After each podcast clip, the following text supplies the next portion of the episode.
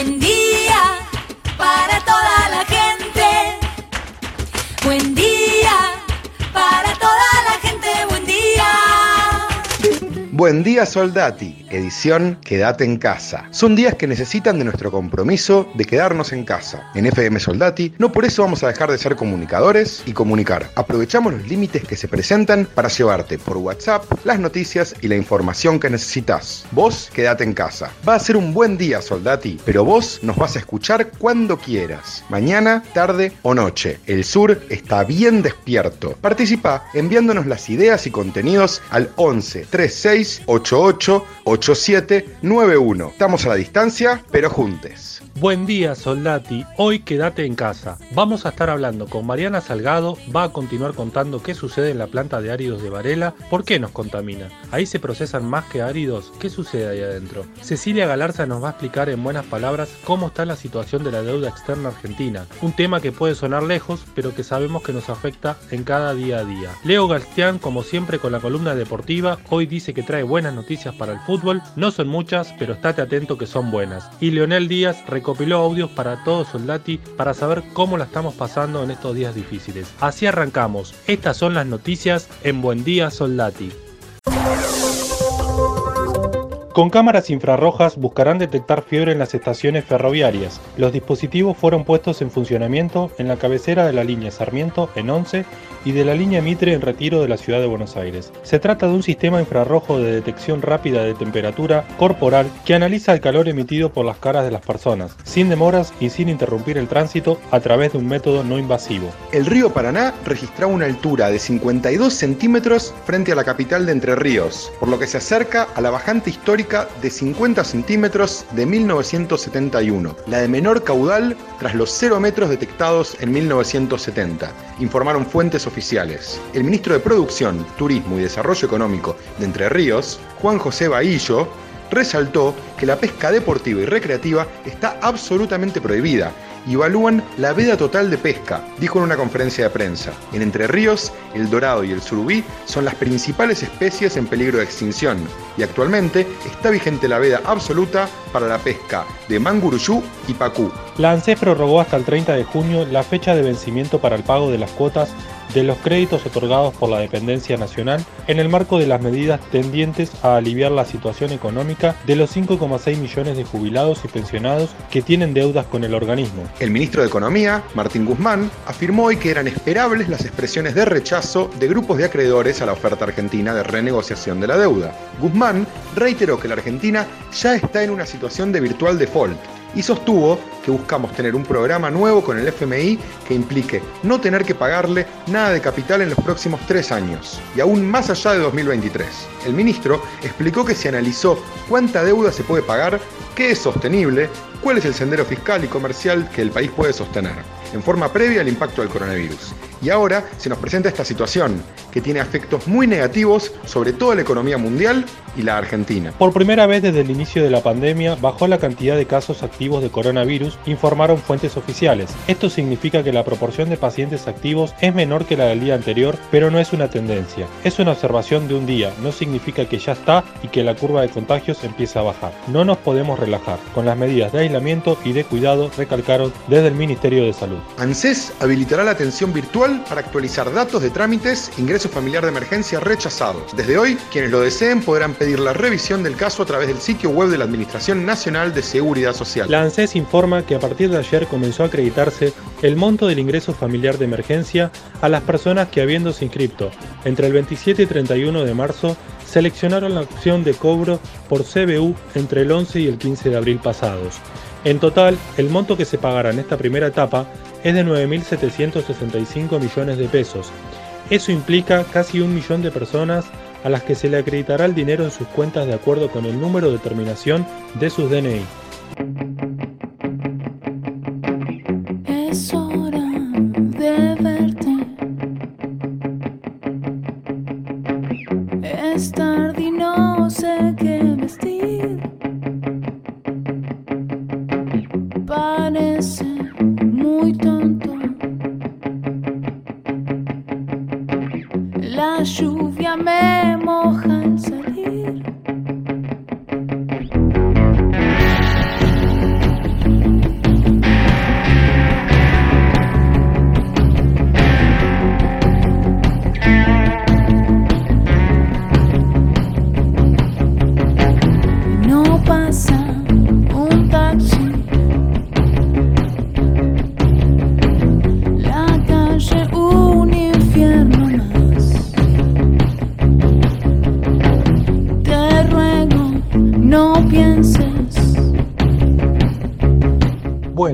Estamos de nuevo con la columnista de ambiente Mariana Salgado. La planta de áridos de Varela, acá en Soldati, ya sabemos que no es solo una planta de áridos, que hay varias plantas más que trabajan con distintos tipos de residuos. Hoy vamos a hablar bien de qué pasa ahí adentro.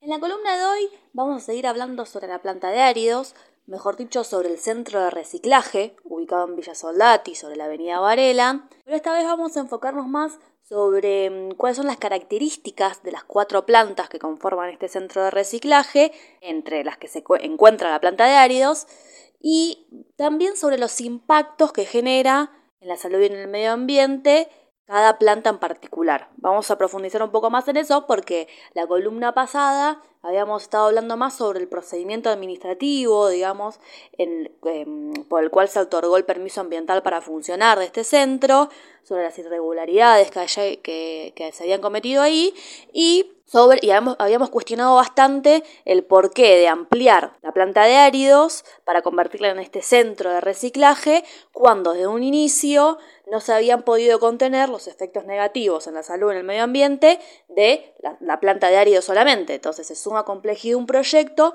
que había estado descontrolado desde un inicio. Entonces, ¿cómo es este centro de reciclaje? Poco en detalle sobre cómo es el centro de reciclaje. Una de las plantas que tiene este centro es la planta de áridos. Ahí ya todos los vecinos soldati saben cuáles son los impactos que tiene esta planta. Eh, el objetivo es tratar los residuos, todos los residuos áridos, ¿no? todos los escombros. Lo grave, digamos, de que se respire el material particulado o el polvo que, sale de esta planta es que no se sabe de dónde viene el escombro. No es que cuando entra el escombro se le hace una prueba al cascote a ver si está contaminado o no. Entonces ahí se procesa todo y si se demolió, por ejemplo, una fábrica de químicos, ese material está contaminado y eso después se respira. Entonces es muy grave que haya polvo o material volando en el aire de una planta así, porque es basura que puede estar contaminada y eso se mete en el organismo. Entonces esta planta eh, tiene una parte que está techada y otra parte que está al aire libre y debería estar toda techada, digamos, no debería haber material en el aire porque, bueno, pasa lo que ya sabemos. Supuestamente eh, los, escombros se riegan, ¿no? Para que no vuelen, bueno, claramente nada de lo que están haciendo funciona y eso lo saben bien los pulmones eh, de todos los chiquitos que van a, los jardines que están alrededor y de todos los vecinos em, de esta planta de áridos. Claro, ¿qué otra planta hay ahí adentro?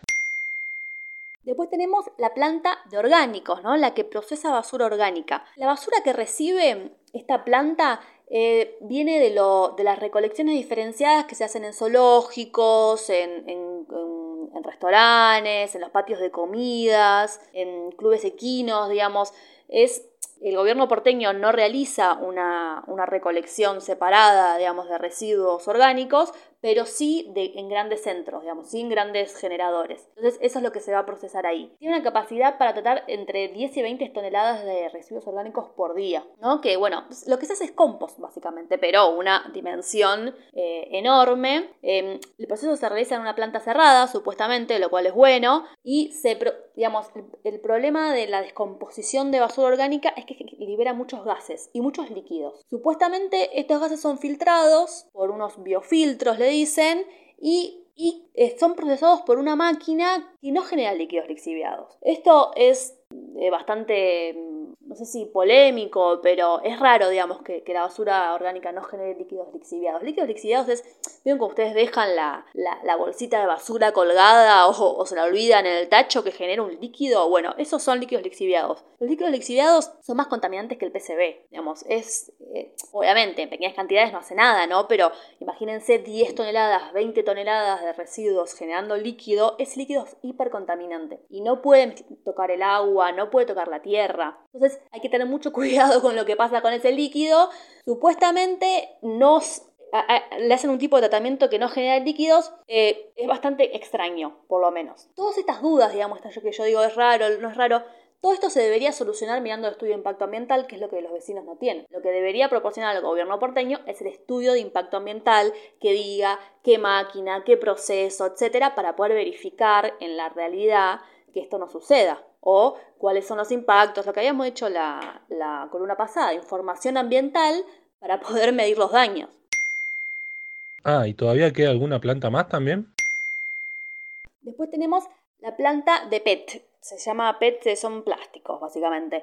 Pero un tipo eh, particular de plástico, son eh, el de las botellas, ese es plástico que, llama, que se le dice PET. Es el material viene de la recolección separada de, que hacen los cartoneros, ¿no? o las cooperativas de, recuperadores urbanos. De ahí viene, digamos, lo que, lo que se procesa en esta planta. Permite procesar 2.000 kilos por hora y más de 10 toneladas por día, ¿no? Bueno, se hace una clasificación, una separación, una molienda. En la molienda lo que se genera de vuelta es material particulado, como el polvo. Supuestamente esto está bajo techo, por lo que el polvo no llegaría al ambiente, así que, eh, digamos, no sería supuestamente como el tema de la planta de áridos, que que los, que los escombros están afuera. Pero bueno, de nuevo, ¿no? Estamos seguros, digamos, de que ese filtro está funcionando, de que no se, de que no salió la atmósfera, si la planta de árido sale, ¿por qué este no? Entonces son estos cuestionamientos que se van generando. Después hay una planta también de residuos forestales, ¿no? Tiene una capacidad de, procesamiento de 10 toneladas por hora. Lo que llega acá a esta planta es eh, de la poda, de la poda que hace el gobierno de la ciudad, ¿no? y el material que se genera ahí, que son como chip de madera, le dicen, o, como una viruta, no es viruta, pero es, eh, sirve eso para, para, secar el compost, ¿no? Lo usan en el compost y después lo usan también en, en, los parques o en las obras que, del gobierno de la ciudad. Y por último, hay un centro verde automatizado. Que es una planta de separación de residuos, de materiales secos. Entonces, la, recolección que hacen los recolectores urbanos va a parar este, a este centro verde automatizado que separa los residuos y los envía a la planta que correspondan. De nuevo, es una planta muy compleja porque es gigante. O sea, lo que tiene instancias de, recepción de basura, de separación de basura, de procesamiento de basura, se hacen muchas cosas. Entonces, controlar eh, lo, que genera la basura en cada instancia es muy complejo. No es imposible de controlar, pero es muy complejo. Porque se generan, como ya sabemos, materiales particulados, gases, em, líquidos, un montón de, de residuos, digamos, que hay que controlar de manera muy, muy efectiva. ¿Qué podemos analizar sobre todo esto que trajiste hoy sobre Soldati, pero que también es sobre la ciudad de Buenos Aires? Por último, y para cerrar, em, dos aspectos centrales que son, me parece, los que hay que destacar y, los que se cristalizan con este conflicto ambiental que genera el centro de reciclaje en Villa Soldati. Primero, ¿por qué este centro está en Villa Soldati? ¿Por qué no está en Puerto Madero, por ejemplo? En Puerto Madero también hay mucho espacio. Em, no habría ningún problema en cuestión de espacio en poner un centro de reciclaje de basura en Puerto Madero. ¿Por qué se toma la decisión política de colocarlo en un barrio que tiene una población vulnerable? ¿Por qué cerca de cuatro jardines, de cuatro centros educativos? Entonces, ¿por qué la población más pobre tiene que tener en su territorio una planta que genera, que, recicla la basura, que genera el consumo de los más ricos? Entonces, porque es, son las poblaciones más ricas las que generan más basura. Entonces, pero eh, el, olor y, las ratas y la contaminación se la tienen que fumar los más pobres. Eso es una decisión de política, de planificación urbana, y eso es, digamos, lo que se pone, eh, lo que se evidencia muy claramente con este conflicto. En el sur va la basura, en el norte los beneficios de los emprendimientos inmobiliarios y del consumo. Eso por un lado. Por otro, también el digamos, está la cuestión de la participación ciudadana. Los vecinos de Soldati deberían saber hasta cuál es la fecha del vencimiento o la marca del filtro que tiene el techo y que filtra el aire que ellos van a respirar. Entonces, a mayor complejidad de un proyecto, a mayor eh, posible afectación del ambiente, mayor es el control popular que debe tener ese emprendimiento. Hay, tiene que haber mucha información, tiene que haber mucha consulta tiene que haber mucha participación ciudadana para que estos proyectos estén controlados y para que no generen perjuicios. Entonces, a mayor complejidad ambiental de un proyecto, mayor control popular tiene que haber sobre él. Y eso es lo que no está pasando hoy sobre este centro de reciclaje. Esa fue Mariana Salgado contándonos sobre la planta de áridos que de ahora en más vamos a llamar centro de reciclado, que mucho nos está perjudicando a cada vecino de Soldati. A lo que están escuchando, esta historia que voy a contar es la historia del paso que me protege cuando está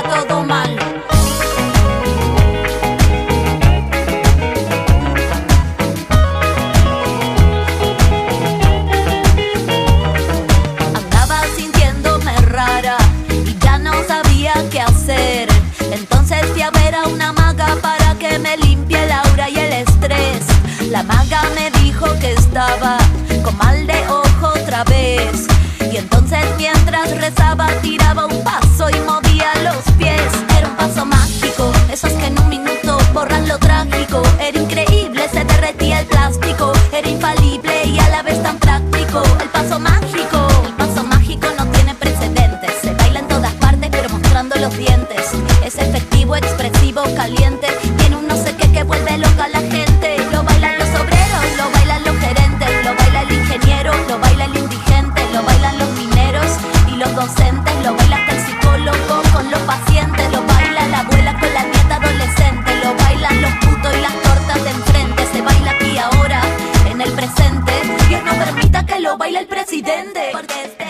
Estamos en comunicación con Cecilia Galarza, integrante del grupo de economistas del hormiguero. Como cada semana nos acerca una columna de esa economía que te afecta a vos y a todos. Hace meses venimos escuchando que el futuro de la Argentina en buena medida va a estar atado a lo que suceda con los pagos de la deuda externa. Y eso está sucediendo ahora. ¿Nos lo podés explicar?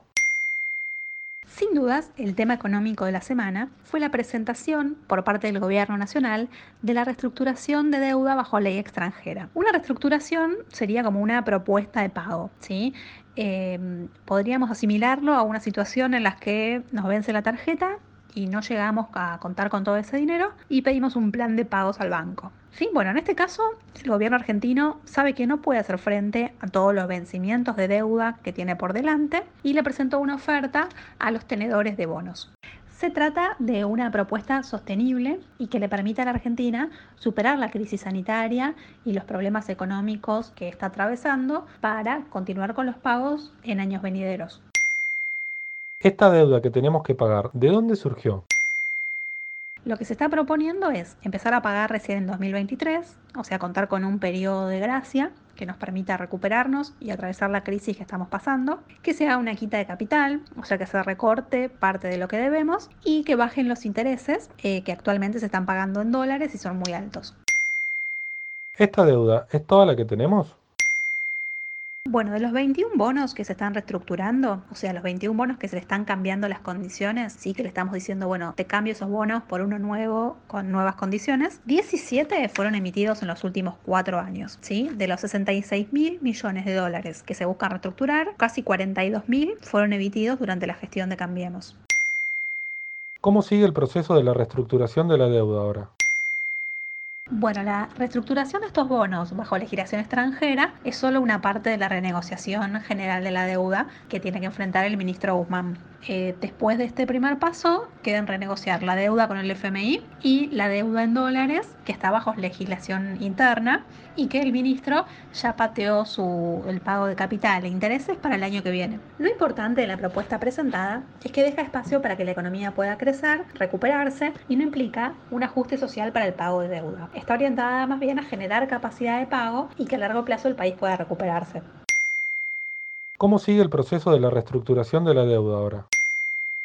Bueno, la propuesta del lado del gobierno argentino ya está hecha y ahora los acreedores tendrán 20 días desde el lanzamiento formal para decidir si participan o no. Podemos decir a grandes rasgos que el gobierno busca aplanar la curva, así como hablamos de aplanar la curva de los contagios, que ya fuimos entendiendo todos con el coronavirus. Con esta propuesta se busca aplanar la curva de vencimientos, que no nos venza toda la deuda junta y que sea sostenible en el tiempo, nos permita pagar y no nos haga eh, realizar ajustes sociales. Muchas gracias por ayudarnos a entender mejor qué está pasando con la deuda argentina hoy y también cuáles son sus orígenes. Ella fue Cecilia Galarza en FM Soldati 91.3.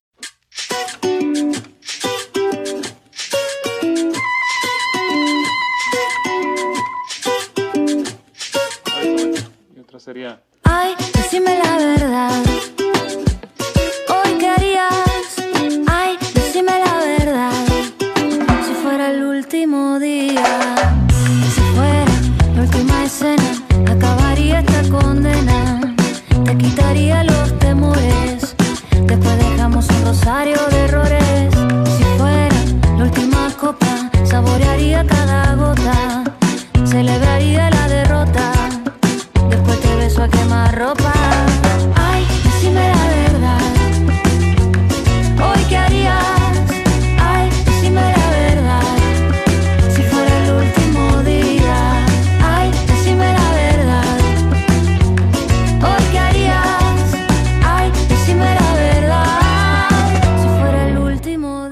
En comunicación con Leo Galstián para hablar de deportes. El fútbol en Bielorrusia no se paró como en el resto del mundo, pero parece que hay buenas noticias, que puede volver a rodar la pelota en alguna liga importante de Europa. ¿Cómo es eso, Leo? Buen día Soldati, buen día Fede. Para arrancar la de deportes traigo dos noticias muy importantes. La primera va a ser en Alemania sobre la vuelta al fútbol. El día 9 de mayo piensan renovar la liga y hay una reunión clave el 30 de abril para volver a hacerlo. Van a tener en cuenta, primero, que sea puertas cerradas. Segundo, un constante chequeo médico para jugadores cuerpo técnico y utileros. Varios equipos ya se mostraban hace varias semanas entrenando de a grupos de jugadores, diferentes días obviamente, para tener el cuidado necesario, por lo cual ya se sabe que hay un protocolo de cada equipo para reanudar la liga. En Argentina mantenemos una postura totalmente distinta a la que hacen en Alemania. Primero que nada, el ministro de Deportes, Matías Lamens, y el presidente de la AFA, Chiqui Tapia, aseguran que no hay fecha para el retorno de fútbol, que por lo menos hasta fin de año no va a haber público en el caso de que vuelva a la liga y que ya hay equipos como Vélez Arfield y Talleres de Córdoba quienes presentaron al gobierno un protocolo estricto para que los jugadores puedan volver al entrenamiento y que no se contagien. Así que para los amantes del fútbol, cada vez falta menos para que vuelva a rodar la pelota, los jugadores van a volver a entrenar, tienen que hacerlo mediante el protocolo de salud que va a mandar cada club al gobierno y de esa manera esperar a la confirmación. Los eSports venían creciendo, pero la cuarentena los está potenciando mucho. ¿Qué novedades hay ahí? Bueno, Fede, y como todas las semanas traemos noticias también de los deportes virtuales. Esta semana hay dos noticias solidarias. La primera viene de Argentina. Se juntaron el Peque Schwarzman y Paulo de Bala y organizaron la Champlay, que es un torneo del juego virtual FIFA 20 de fútbol donde figuras como el Kun Agüero, James Rodríguez, Fabu Campazo participaron y pudieron recaudar fondos para la Cruz Roja para combatir el coronavirus. Esto también se realizó en Inglaterra, arranca mañana mismo y dura hasta el 25 de abril. Participan las figuras de la Premier League, que es la primera división de Inglaterra, figuras como Sterling del Manchester City, como Alexander Arnold del Liverpool o Sissoko del Tottenham Spurs. Los fondos recaudados van a ser enviados al Servicio Nacional de Salud inglés para combatir el coronavirus. Así que de manera virtual, tanto Inglaterra como Argentina lograron que los fanáticos puedan ver a sus ídolos jugar un torneo y al mismo tiempo combatir el coronavirus al recaudar fondos. Gran idea iniciada por los esports.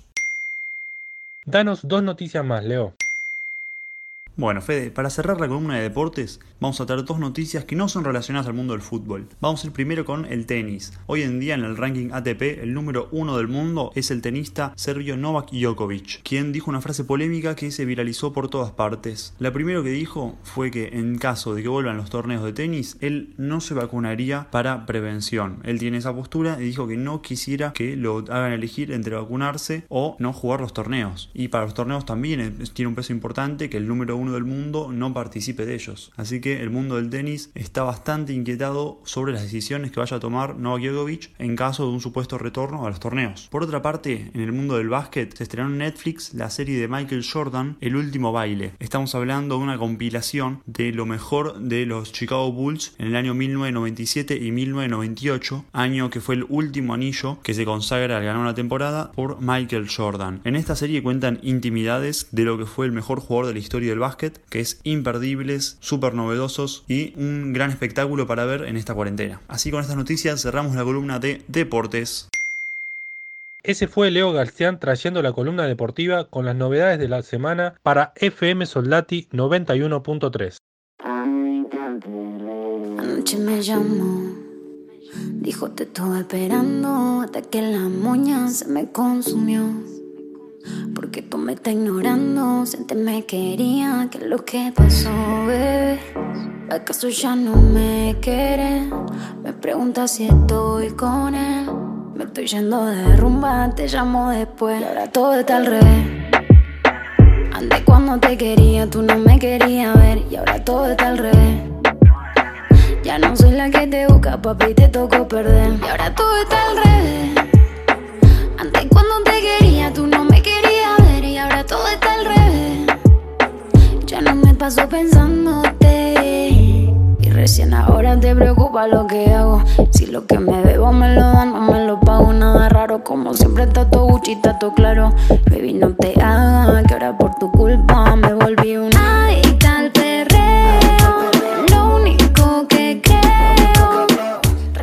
En estos momentos difíciles que parece que nos alejan de muchas cosas, tenemos que seguir comunicados, tenemos que acercarnos en la distancia y queremos saber cómo estás vos en esta cuarentena. Para eso, Leonel Díaz, comunicador social, cronista de los monoblogs, nos acerca la palabra de los vecinos del barrio. ¿Cómo estamos viviendo estos días los vecinos de Soldati?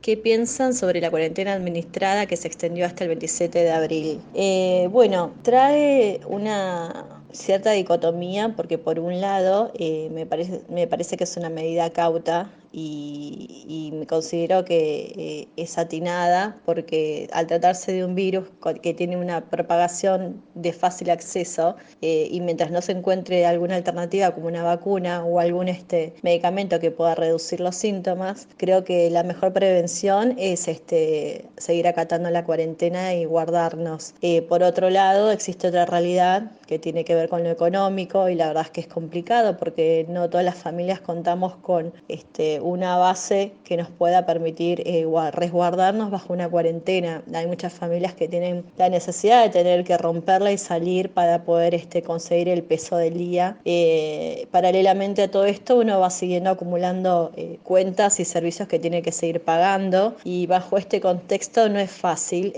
poder economizar o administrar bien la economía de cada hogar.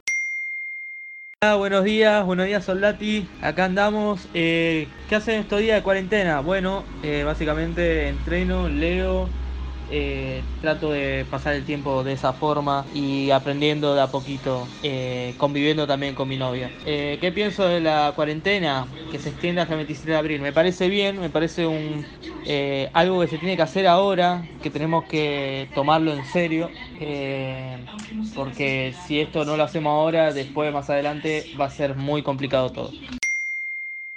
Que hago en estos días de cuarentena es estar en mi casa, cuidándome, colaborando con mi familia, haciendo cosas de la facultad, cuidando a mis perros y hablando con amigos. Em, ¿Qué pienso sobre la cuarentena eh, administrada? Que lo veo bien porque es la mejor forma de prevenir, ya que si estamos todos expuestos al COVID-19 nos vamos a contagiar y es preferible quedarse en sus casas para cuidarnos. Mi nombre es Sol, eh, una vecina del barrio de Villa Soldati.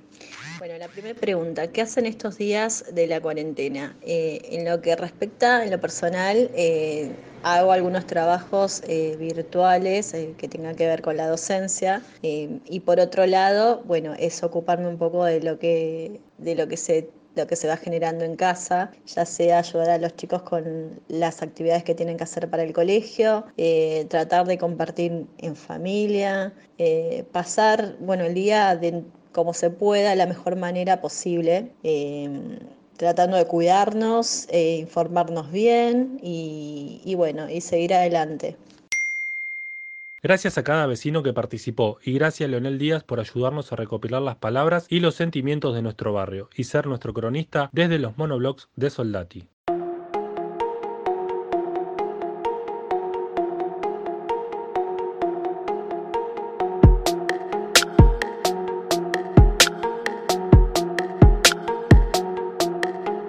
Eso fue Buen Día Soldati, edición Quédate en casa en FM Soldati. Participa enviándonos las ideas y contenidos al 11 36 88 87 91. Estamos a la distancia, pero juntes. Pensemos que esto